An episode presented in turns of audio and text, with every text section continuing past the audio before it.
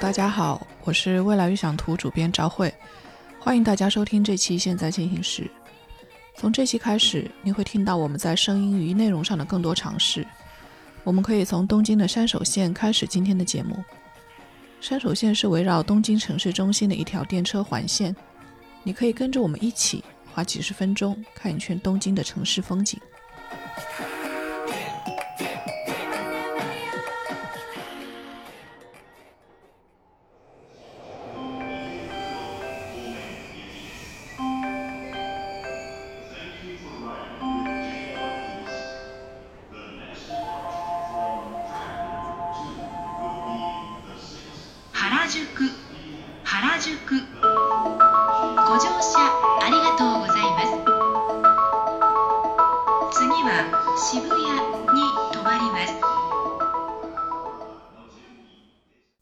选择元素作为这次播客的起点，也是出于我的私心。这是我认知东京的起点。二零一零年的时候，当时第一财经杂志还是第一财经周刊，我们的老板把我派到东京，说在那边待着，去找一找元素时尚的秘密。老板们还说记着节约成本，找个便宜点的酒店住。然后我就每天在元素转悠，后来写了一组以元素为起点的稿子，但是杂志的标题起的就更加宏观，叫。东京时尚的秘密，也是那一次，我接触到了日本街拍潮流的始祖青木正一。当时他还带着一个团队蹲守在元素街头，寻找那些穿着个性的年轻人。但其实，在那个时候，元素时尚已经略显衰退了。我们对元素的认知总是以年轻人为核心，这其实没有错，因为一个文化据点的兴起总有其历史原因。元素的历史原因就是它曾经是战后美军宿舍所在地，吸引了一批对时尚感兴趣的年轻人聚集，慢慢出现了发源于元素的品牌，尤其是体现街头时尚文化潮流的品牌。他们比较集中在里元素地区。里元素这个地区相对于元素而言，指的是一个藏在里巷里的狭窄的聚集着潮牌的街区，隐秘而有活力。当然，这些活力也只是主要指的还是一九九零年代。元素的关键词不仅仅是潮流、可爱、卡哇伊，这些也是其中的一条支线。这条线的鼻祖是一家叫百分之六 Doki Doki 的店铺，风格就是一个词：色彩缤纷。直到今天，你都还能看见穿着超级色彩缤纷的年轻人出现在元素街头。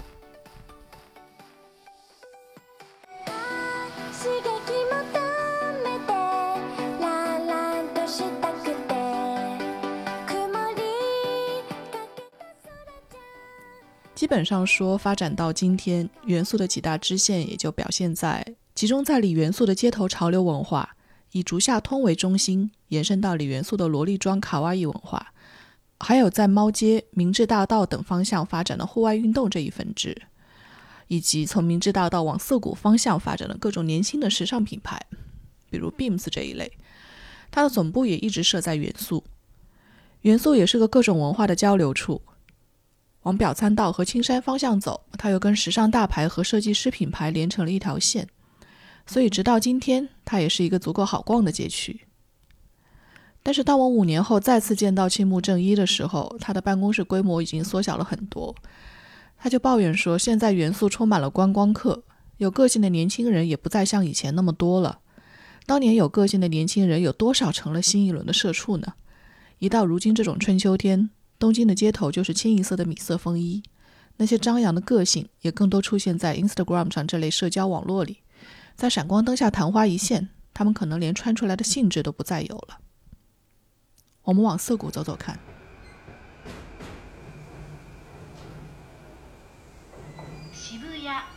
渋谷，ご乗車ありがとうございます。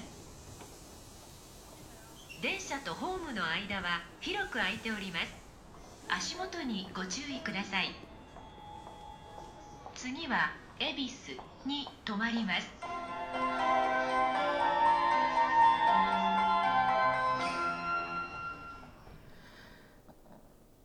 涩谷真是一个非常神奇的地方。很多人只当涩谷是年轻人欢聚的天堂，但也有人当涩谷是一个闹哄哄的是非之地。比如那些住在涩谷高地，也就是松涛区域的人们。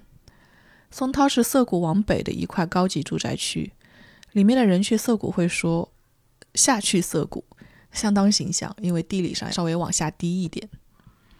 涩谷靠近苹果店的一些街灯总会发出刺耳的杂音，我就一直怀疑这是不是为了驱散那些对高频赫兹敏感的年轻人不要聚集在一起。不过后来也发现没几个人对这些杂音有特别的反应，所以我觉得可能是自己想多了。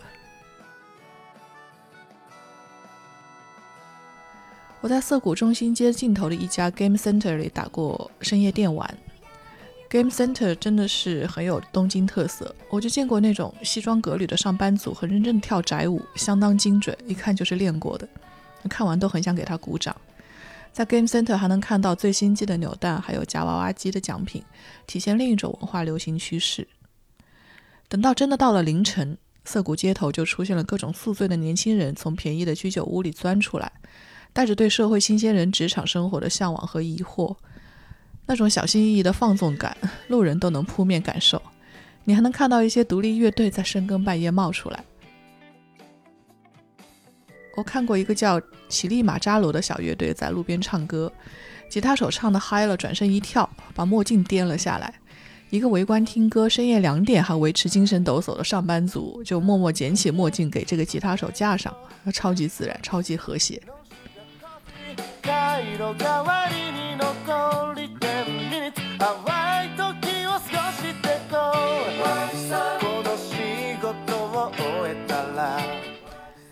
涩谷就是这样一个新与旧交接的地方，帕路口的百货大楼连接并且见证着年轻文化潮流的变化。它也在今年翻新，重新成为涩谷的一个新的地标。最近几年，涩谷城市再开发计划重新塑造了涩谷街区的天际线。宫下公园连接了涩谷与元素，Scramble 大楼成为涩谷一个新的空中高点。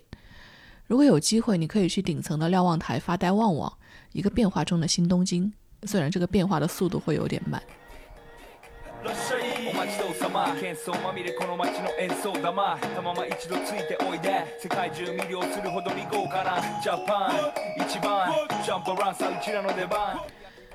当然，人们对涩谷的最强认知还是那个人流量巨大的十字路口，这是留下了忠犬八公的故事，也是政客们宣传的舞台，商家们的必争之地。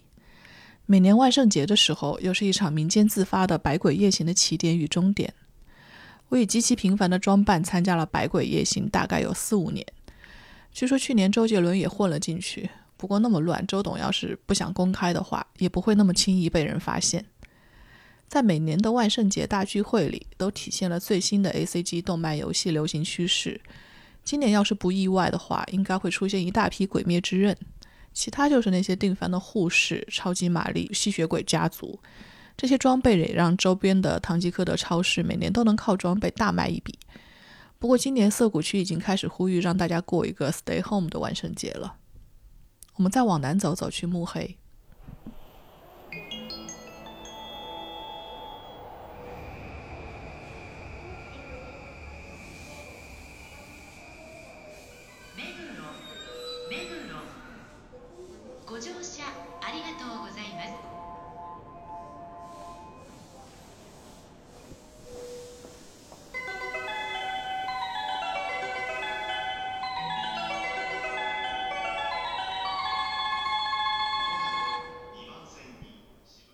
我总觉得人们记得目黑，大概是因为目黑川春天的樱花太有名了。星巴克在日本的第一家甄选店也开在河边，这样逛逛，这条街会有很多小小的店铺。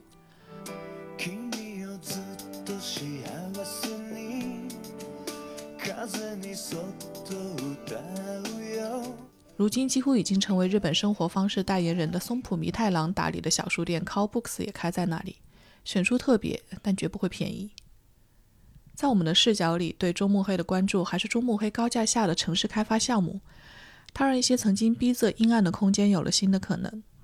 鸟屋书店、面包房、居酒屋都一溜排在电车站隔壁的高架下，一点点延伸到原本居民的居住空间。Blue Bottle 咖啡的店铺里，我最喜欢的一间店也在这里，离中目黑车站大概步行十五分钟左右。这种选址也跟 Blue Bottle 的店铺形态当中的社区店形态有关，主要客层是附近街区的人。Blue Bottle 中目黑店有超大的临街窗户，可以直接往上掀开，连接街道与店铺的内部。坐下来歇一会儿，其实会很舒服。这种延伸感最近也在日本挺多咖啡店里得到展现。表参道附近也有一家小咖啡，把半地下的空间也开发出来。沿街的窗户一打开，自动就成了可以落座的窗台，也是很有意思。这些店铺最初的设计目的充满岁月静好的感觉，但是反而随着名气的增加，社区店可能也就不再拥有社区店本身所有的宁静属性了。ご乗車ありがとうございました。品川に到着です。お忘れ物なさいませんようご注意ください。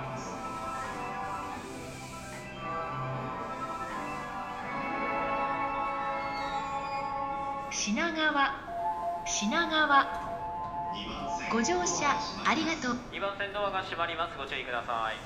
駆け込み乗車ご遠慮ください。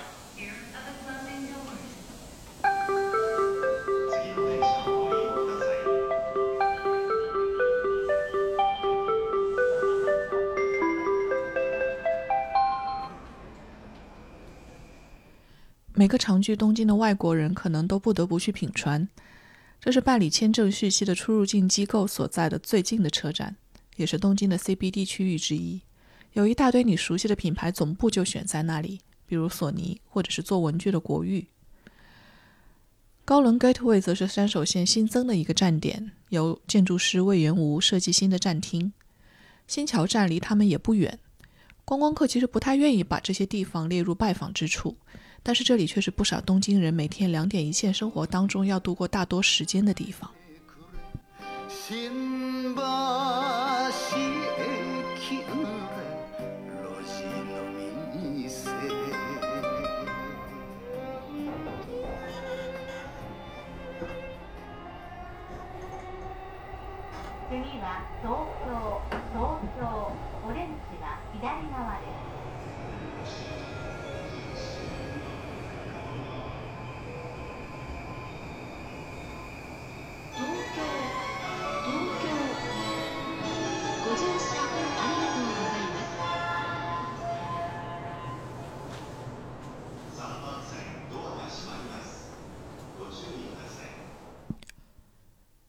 东京站也是东京的核心区域之一，它和南边的品川站、北边的上野站构成了新干线在东京的三大站点，所以入京的客流也不至于给一个站点形成太大进出压力。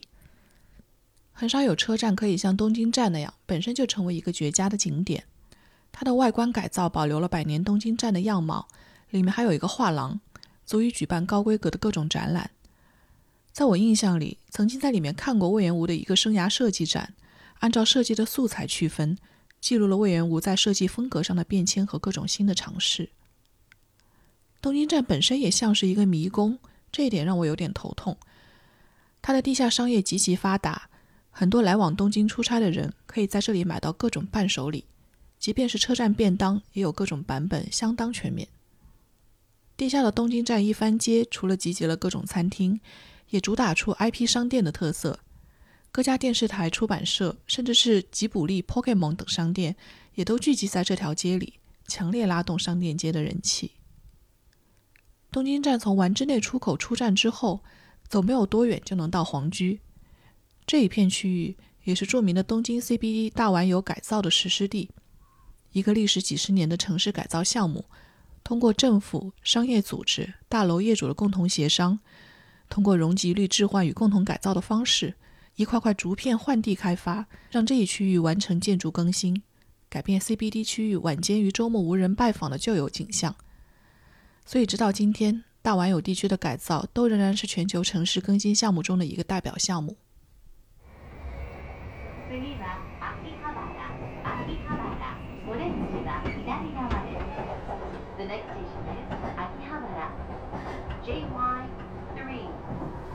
doors on the left side will open 次の電車をご利用ください。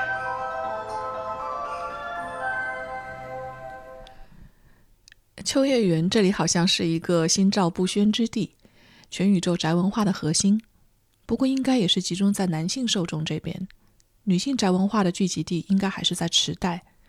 以前还有个地方叫中野，一个大楼叫百老汇，算是日本早期一个著名的集合公寓。现在去， 它也充满了魔幻色彩。里面有二手漫画综合店 Mandalake 的总部，也就在中野那个百老汇的大楼里。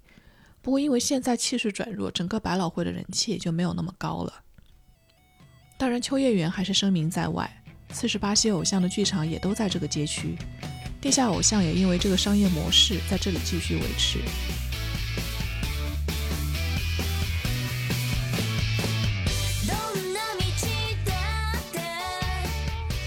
我去听过另一场地下偶像的演唱会，在后场的时候，厅里面就有一股浓浓的汗味。宅男们一点都不在意行李，他们把外套和行李箱随便往外一丢，人就闪进了演出厅。那配合肯定是有动作和口号的套路，idol 也极其敬业，与观众们保持热切的眼神交流，让每个人都感受到自己的重要性。其实这样一想，受培养的又岂止仅仅是 idol 自己呢？秋叶原的另一个核心概念还有电器，不仅仅电器销售行很多。这里也聚集了很多私人兴趣属性的电子宅卖场。那些做机器人的创业公司，常常就从这些小卖场起步，搜罗零件，组装起那些最终可能走入成熟商业市场的原型产品。次は上野上野オレンジは左側です 新幹線宇都宮線高崎線常磐線地下鉄銀座線地下鉄日比谷線京成線はこの列です The next station is 上野 JY5 The doors on the left side will open Please change it for the Shinkansen, the Utsunomiya line, the Takasaki line, the Joban line, the Ginza subway line, the Hibiya subway line,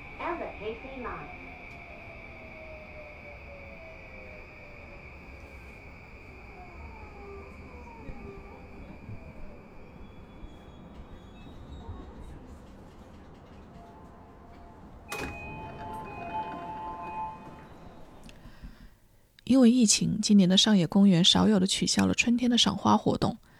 上野是众所周知的赏樱名所，在日本人的概念里，公司要派新人老妖去樱花树下提前抢位，然后等前辈们一起享受一个春天里颇有仪式感的职场约会。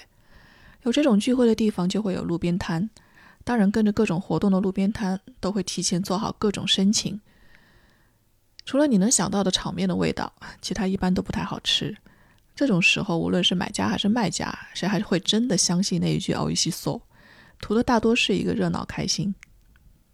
上野公园旁边也聚集了一堆高质量的美术馆与博物馆，千万不要小看这些馆藏与企划展的规模，每个展可能都要耗上你半天时间。如果连着建筑或者是常设展一并参观，你最好取消当天的其他计划。往烟火味浓一点的街区走，那就要选 Ameyoko。也就是阿梅横，那也是各种纪录片的常客，表现各国东京寻梦人的生活百态。各种小作坊、小超市，能够满足各国游子的故乡味。还有一些奇怪的大楼，可能对面就是现代商业的代表优衣库，但是在这些大楼、小楼里，卖着跟渔民直接进货的海鲜，换来几张优惠券，又能领着你去地下超市买一点货，然后到楼上餐厅吃一顿，完整的一条龙服务。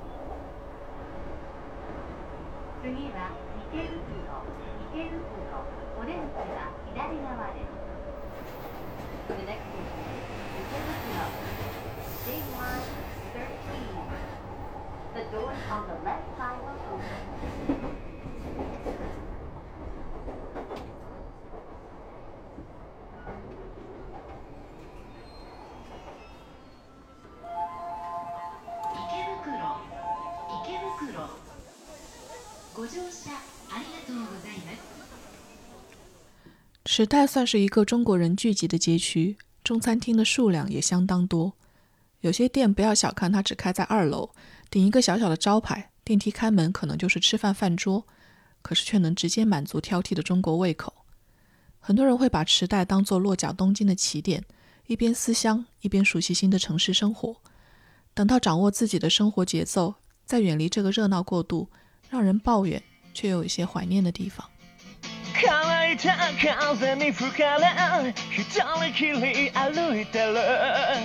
忘却の空へたどり着けるまで。次は新大久保新大久保お出口は右側です。お客様にお願いいたします。車内では携帯電話をマナーモードに設定の上通話はお控えくださいご協力をお願いいたします The next station is 新大久保 JY16 The doors on the right side will open Please set your mobile phone to silent mode and refrain from talking on the phone. 新大久保安全吗？未必。你会看到不同国家的定居客在那里扯着嗓跟警察理论。 这里也是一个多国族群混居的街区。如今它的关键词主要是韩流文化。新大久保车站正面出口往右手走，整条街都充斥着韩国最新偶像的各种招牌，也不知道有没有版权。但总之就有很多奇妙的周边商品。韩国烤肉店也紧跟韩国的口味，散落在街头巷尾。跟中国餐厅抢着生意。如果你忽视地理上的电车站点，绕一圈你就会发现，这里穿过一条韩流餐厅街，斜对面居然就是新宿歌舞伎厅的另一个入口。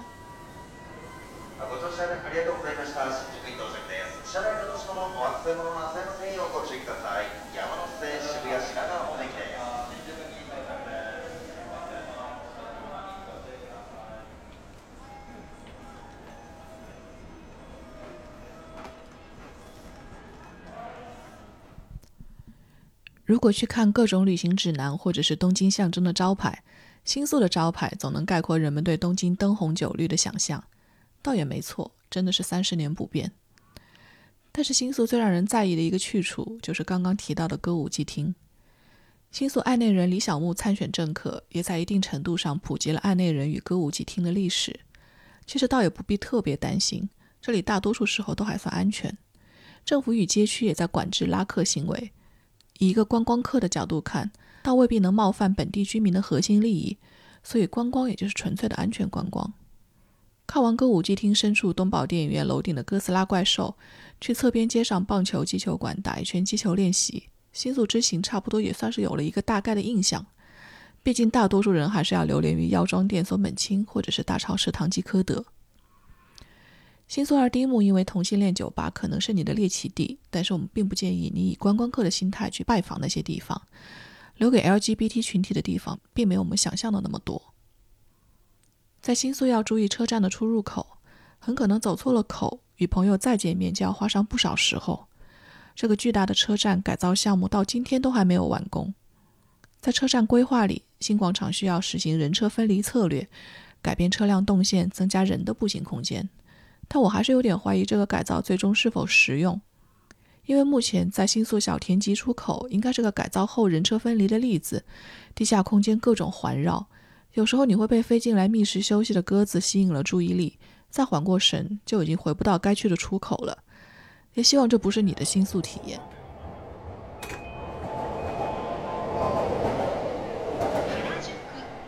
原宿ご乗車ありがとうございます 次は渋谷に停まります1番線ドアが閉まりますご注意ください Please stand clear of the closing doors.